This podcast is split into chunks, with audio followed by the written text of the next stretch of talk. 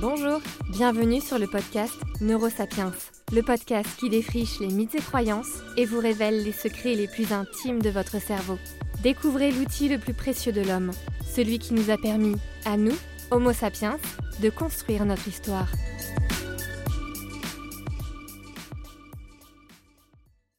Il y a des voix qui nous font plus d'effet que d'autres, des voix qui nous donnent envie d'écouter cette personne pendant des heures, des voix qui nous donnent confiance, des voix qui nous font trembler, des voix qui nous font fuir, des voix qui nous rassurent.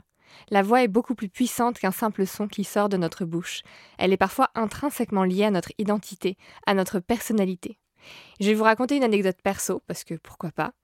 Un de mes 99 problèmes, c'est que ma voix ne porte pas, mais alors pas du tout.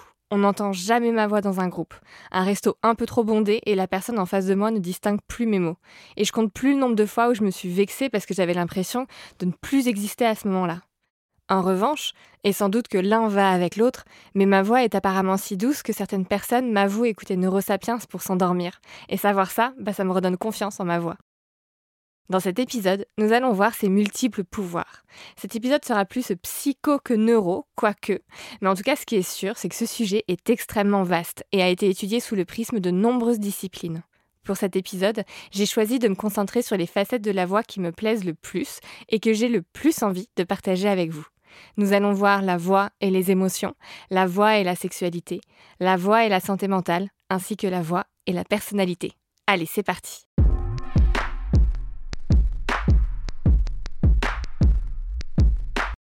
Notre voix est profondément liée à nos émotions, et ce, dès notre plus jeune âge. De nombreuses études à ce jour ont démontré que la voix de la mère stimulait le développement cérébral du nourrisson, et notamment chez les bébés prématurés. Entendre la voix de sa mère stimulerait les zones du cerveau impliquées dans les émotions, le plaisir, mais aussi la conscience de soi. La voix de l'autre ne nous laisse jamais indifférents. La fatigue, la surprise, l'émotion, la colère modulent la voix et nous donnent des informations sur l'état émotionnel de la personne en face de nous. Et c'est encore plus vrai chez les personnes que nous connaissons personnellement. Il suffit parfois d'un simple bonjour de notre partenaire ou d'un de nos parents pour reconnaître leur humeur. Chaque émotion est porteuse de marqueurs vocaux et c'est à ça que porte attention notre cerveau. Par exemple, prenons quelques émotions de base. Lorsqu'on est en colère, la voix tremble plus, nous parlons plus vite et nous articulons moins. Lorsqu'on est stressé, notre voix devient cassée car les remontées acides vont imprégner les cordes vocales. Lorsqu'on est triste, le larynx se contracte, l'air circule plus difficilement, ce qui influence le rythme de notre discours. Les fins de phrases ont aussi tendance à être plus étouffées. Lorsqu'on est joyeux, notre voix s'adoucit et devient plus harmonieuse. Et enfin, la peur provoque quant à elle la contraction violente des cordes vocales et la voix devient beaucoup moins harmonieuse. La voix nous renseigne donc assez facilement sur l'état émotionnel de la personne en face de nous. Mais saviez-vous qu'elle nous renseignait aussi sur notre propre état émotionnel? Une étude menée par Jean-Julien Aucouturier et ses collègues en 2016 a montré que notre cerveau étudiait notre propre voix en permanence pour savoir si nous sommes tristes ou heureux, et, shocking news, notre cerveau accorderait notre humeur en conséquence. Je vous explique. Les chercheurs faisaient lire le passage d'un livre pendant 10 minutes aux participants. Pendant ce temps-là, leur voix était captée dans un micro et on leur faisait entendre leur propre voix en direct au moment même où ils parlaient. Pour ceux qui sont familiers avec les enregistrements audio, c'est comme les retours de voix dans un casque. Par exemple, là, en ce moment même, j'enregistre ce podcast au micro avec un casque, et j'entends dans mon casque quasi instantanément ce que je dis. Il n'y a que quelques millisecondes de décalage. Sauf que les chercheurs ne leur renvoyaient pas l'audio de leur voix telle qu'elle. Ils modifiaient légèrement leur voix pour qu'elle paraisse plus joyeuse. Pour cela, ils ont augmenté la fréquence, la hauteur de la voix. Et les résultats étaient sans appel les personnes entendant leur voix modifiée pour paraître radieuse et joyeuse témoignaient à travers des questionnaires ressentir des émotions plus agréables. Ils se sentaient beaucoup plus heureux à l'issue de cette expérience. Cette étude nous dit deux choses. Premièrement, que le cerveau traite automatiquement le son de notre propre voix tout au long de la journée, sans que nous en ayons conscience, pour nous informer de notre état émotionnel. La voix vient s'ajouter à tous les autres signaux corporels indiquant au cerveau notre état émotionnel. Et deuxièmement, cette étude nous dit que nous pouvons agir sur notre état émotionnel en modulant notre voix. On peut tenter de repérer ses caractéristiques du jour. Est-elle monotone? Est-elle rapide? En la corrigeant, il est alors possible d'amorcer dans notre cerveau de nouvelles émotions plus positives.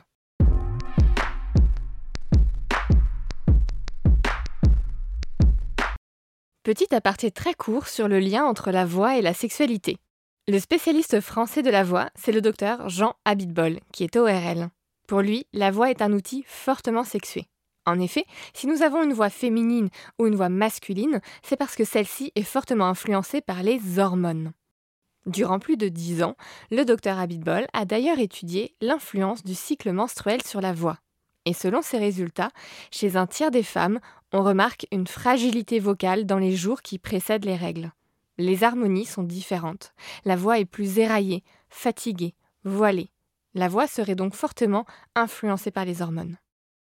Aussi, toujours selon le fameux docteur Jean Habitbol, la voix est un puissant outil de séduction. Inconsciemment, et je parle là dans le cas d'une relation hétérosexuelle, les deux personnes qui se plaisent se mettent au diapason.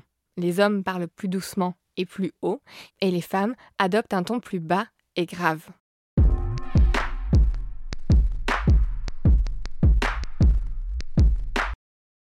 À présent, je vous propose d'étudier les liens que nous faisons entre la voix et la personnalité.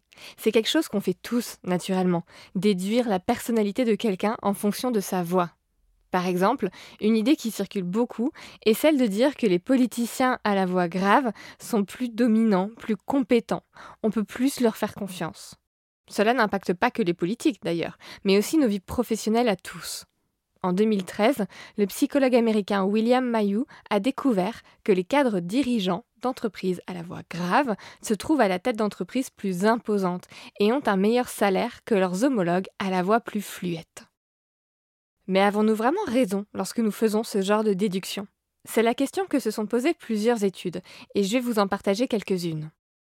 Une des études les plus connues et reconnues sur le lien voix et personnalité est celle de Julia Stern et son équipe de l'Université de Göttingen. Stern a collecté auprès de 2200 personnes deux éléments. Premièrement, des enregistrements sonores de leur voix, et deuxièmement, des questionnaires évaluant les différentes facettes de leur personnalité. L'objectif de la chercheuse était de coupler les résultats au questionnaire de personnalité avec les caractéristiques vocales qui ressortent des enregistrements. Les résultats ont confirmé qu'en moyenne, plus une personne avait la voix grave, plus elle avait aussi une personnalité dominante et extravertie. Les personnes avec une voix grave auraient aussi une plus grande facilité à multiplier les partenaires sans attachement romantique particulier. Et cela est aussi vrai pour les hommes que pour les femmes. L'hypothèse faite par les chercheurs est que cela s'expliquerait par la sécrétion de testostérone, hormone qu'on affilie facilement aux hommes, mais qui est aussi présente chez la femme, bien qu'à moindre dose, je vous le concède. Cette hormone aurait un lien très fort avec une voix grave, mais aussi avec tous ces aspects de dominance et d'extraversion. Alors, attention bien sûr à ne pas généraliser ce que je vous dis. Tout cela reste une moyenne, ça reste des statistiques. Toutes les personnes à la voix grave ne correspondent pas forcément à ces traits, c'est seulement une sorte de tendance. Autre conclusion de la recherche, qui est sans doute la plus importante, c'est que Julia Stern et son équipe n'ont trouvé aucune autre corrélation entre voix et personnalité. En dehors de l'extraversion et de la domination, aucune autre facette de personnalité n'est apparue corrélée aux caractéristiques vocales. Après, même si maintenant on sait que le lien voix et personnalité est finalement assez faible, c'est pas pour ça que notre cerveau ne tire pas de conclusions hâtives quand on entend certaines voix. Par exemple, en 2021, toujours dans l'étude de Jean-Julien Aucouturier dont je vous parlais tout à l'heure, les chercheurs ont montré qu'une personne tend à être perçue comme peu fiable et peu sûre d'elle si elle prononce les mots avec une intonation montante et un débit lent et variable. Au contraire, une personne sera jugée plus crédible si elle parle vite. Aussi, les personnes ayant une voix plus aiguë seraient perçues comme plus nerveuses, moins sympas et plus instables émotionnellement. Pour conclure cette partie sur le lien voix et personnalité, je dirais qu'aujourd'hui, on ne peut pas déduire scientifiquement la personnalité de quelqu'un sur sa voix, mis à part cette tendance sur les voix graves. Donc attention, lorsque vous vous ferez une idée de quelqu'un rien qu'à sa voix, votre déduction ne sera sans doute pas très fiable et basée sur des stéréotypes.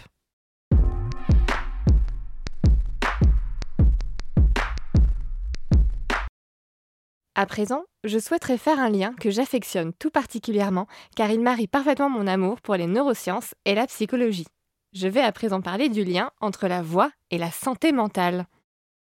Une étude de 2019 menée par des informaticiens de l'Université d'Alberta a montré qu'une intelligence artificielle pouvait détecter une humeur dépressive en utilisant le son de votre voix.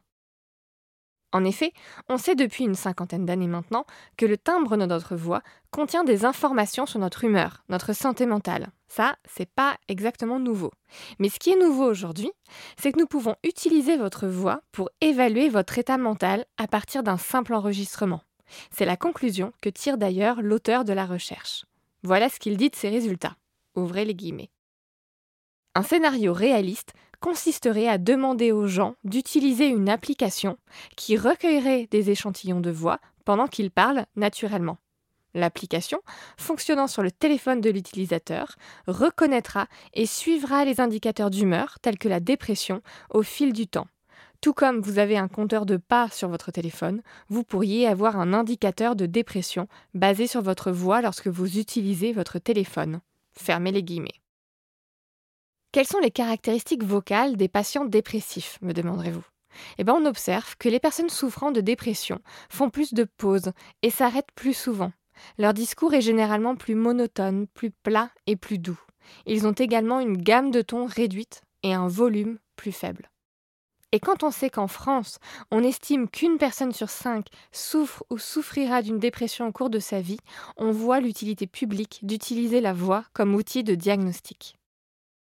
Une autre mesure possible grâce à la voix serait celle du stress post-traumatique.